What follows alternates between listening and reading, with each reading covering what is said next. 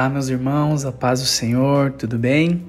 Eu sou Marcelo, sou casado com a Mel e papai da Catarina e nós somos missionários em tempo integral aqui na cidade de São José da Tapera, no sertão de Alagoas, onde servimos a base né, do Íris Alagoas.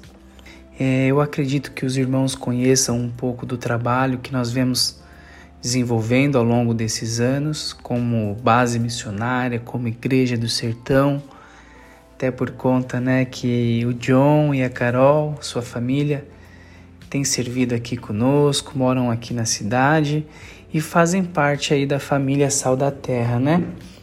Bom, é um grande prazer, um privilégio para mim, né? Me sinto honrado em poder participar desse dessa jornada de advento junto com vocês e poder compartilhar o devocional de hoje, que vai ser em cima da carta de Colossenses, né, no capítulo 1, onde nós vamos ler do verso 15 ao verso 20, que diz assim: O Filho é a imagem do Deus invisível e é supremo sobre toda a criação, pois por meio dele todas as coisas foram criadas, tanto nos céus como na terra, todas as coisas que podemos ver e a que não podemos ver como os tronos, reinos, governantes e as autoridades do mundo invisível. Tudo foi criado por meio dele e para ele. Ele existia antes de todas as coisas e mantém tudo em harmonia. Ele é o cabeça do corpo, que é a Igreja, e é o princípio supremo sobre os que ressuscitam dos mortos. Portanto, ele é o primeiro em tudo, pois foi do agrado do Pai que toda a plenitude habitasse no Filho e por meio dele o Pai reconciliou consigo todas as coisas. Por meio do sangue do Filho na cruz, o Pai fez pazes com todas as coisas, tanto nos céus como na terra. Amém? É, particularmente, essa passagem de Colossenses é uma das passagens que eu mais amo na Bíblia, né? E eu queria destacar algumas das particularidades que me faz amar tanto essa carta Pode-se dizer que Colosso né, era o povo menos importante que Paulo já escreveu uma carta, mas em contrapartida é a carta com o mais alto nível de revelação de Cristo Jesus. Quando leio essa passagem, eu penso é, no momento em que essa carta chegou àquela igreja, né? Era um momento onde a fé daqueles irmãos vinha sendo diluída por filosofias, né, por pensamentos humanos, por ritos, né, que eram obras da carne, do, dos, dos pensamentos humanos. E Paulo ele traz uma das maiores revelações do Novo Testamento sobre o Filho de Deus, né, aos irmãos daquela pequena aldeia. Né? E ali nessa passagem Paulo ele engrandece a obra redentora do Filho em reconciliar com todas as coisas por meio do sacrifício dele na cruz. E o cristianismo, quando chegou né, naquela, naquela região, ele feriu muito os intelectuais daquela, daquela região, né, daquela época, justamente por ser muito simples e acessível a todos os homens. E quando eu penso em tudo isso, né, nessas particularidades que essa carta carrega, Talvez ali era o povo menos importante, mas é o povo que recebe a maior revelação de Cristo Jesus, e isso me fez lembrar muito de nós, que somos homens frágeis, homens de pequena fé, homens que sempre estão ali com algumas incertezas, né, com algumas dúvidas, e mesmo assim Deus ele se revela a nós por meio do Filho, por meio de Cristo Jesus, e ele se torna acessível a nós por meio de Cristo. Então eu estava lendo essa passagem e pensando muito nisso.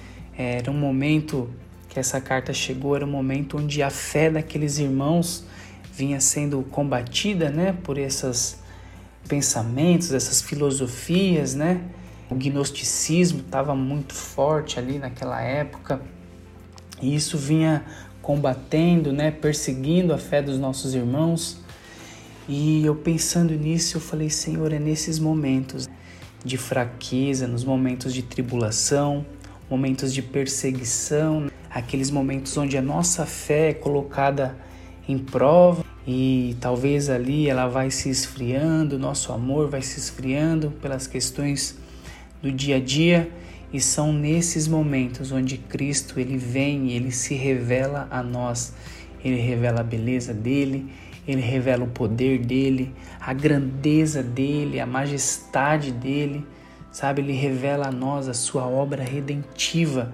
São nesses momentos onde os nossos pensamentos se encontram duvidosos que ele que ele vem a nós, ele revela a nós a mente dele, né, os pensamentos dele, os caminhos dele, assim como a gente pode ver em Isaías 59. E são nesses momentos, né, que ele vai desfazer essa, essas dúvidas, né? Ele vai arrancar de nós, da nossa carne, tudo aquilo que, que não pertence a Ele. Né? Assim como diz em Hebreus 12, 26, 27, que diz que Ele vai abalar tudo que pode ser abalado, para que então permaneça somente aquilo que não pode ser abalado.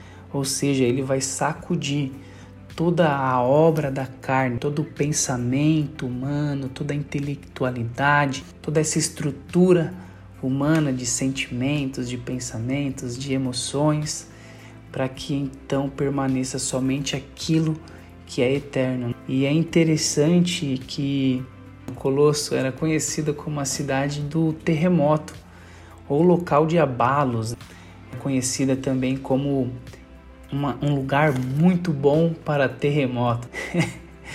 e quando eu penso nisso, que o significado de Colosso, a forma que era conhecida aquela região, eu penso que foi isso que o Evangelho, que a revelação de Cristo, quando chegou aqueles irmãos, fez, né?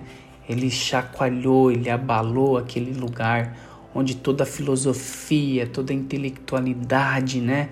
Todo as heresias que eram levantadas ali para diluir e enfraquecer a fé daqueles irmãos. Então o Evangelho chega com poder, com força, com revelação, mostrando quem Cristo é e chacoalha aquele lugar. Toda a estrutura humana ela é derrubada. E é interessante que hoje né, a gente ainda consegue encontrar próximo daquela cidade é, algumas ruínas, né? A gente consegue encontrar ruínas de Herápolis, de Laodiceia, mas é interessante que de Colosso não se encontra nada, né? É, alguns estudiosos falam que nem a poeira daquela cidade, né, pode ser encontrada, pode ser localizada com precisão. Mas é interessante que a fé daquela igreja ela permanece viva até hoje e tem se levantado para nortear a nossa vida até os dias de hoje, né?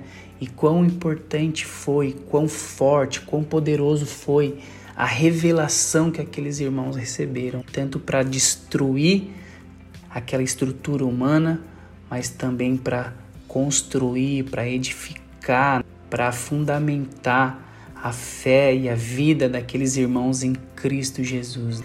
E eu creio que é, creio que Cristo ele tem feito isso nesse tempo aqui dos devocionais e ele tem se revelado a nós, ele tem fundamentado a nossa fé. E eu queria encerrar fazendo uma oração. É, amém, Senhor. Em nome de Jesus, Pai, nós queremos te louvar, te agradecer por tudo aquilo que você tem construído em nosso coração nesses dias, nesse tempo de, de devocionais. E eu oro para que a nossa fé continue sendo alicerçada e fundamentada em Cristo Jesus, Pai, e que nesse tempo possamos corresponder à revelação que o Senhor tem nos dado, corresponder a, a todo o amor que o Senhor tem, tem depositado em nossos corações, Pai.